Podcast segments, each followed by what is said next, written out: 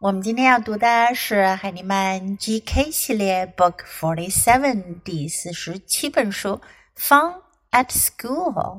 学校真好玩。First, listen to the book. Fun at school. We read books at school. We write stories at school. We paint pictures at school. We sing songs at school. We eat lunch at school. We play games at school. We make puppets at school. We make friends at school. 这本书讲的是小朋友们在学校玩的很开心，fun 乐趣、有趣、好玩，fun at school，在学校很好玩，很有趣。We read books at school，用到了一个句型：We do something at school。我们在学校做什么事情？We at school 都做了什么事呢？Read books，读书；read books，write stories，写故事；write stories。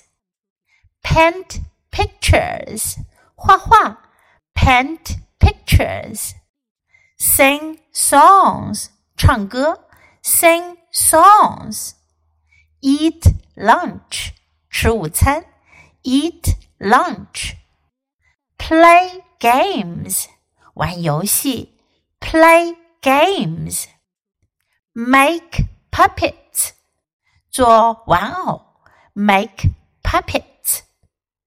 make friends 交朋友，make friends。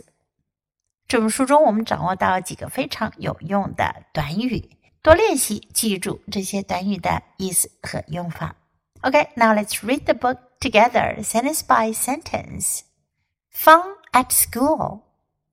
We read books at school. We write stories at school. We paint pictures at school. We sing songs at school. We eat lunch at school. We play games at school. We make puppets at school. We make friends at school. 这本书我们就读到这里，别忘了要继续练习反复朗读，直到你熟练掌握哦。 Until next time, goodbye.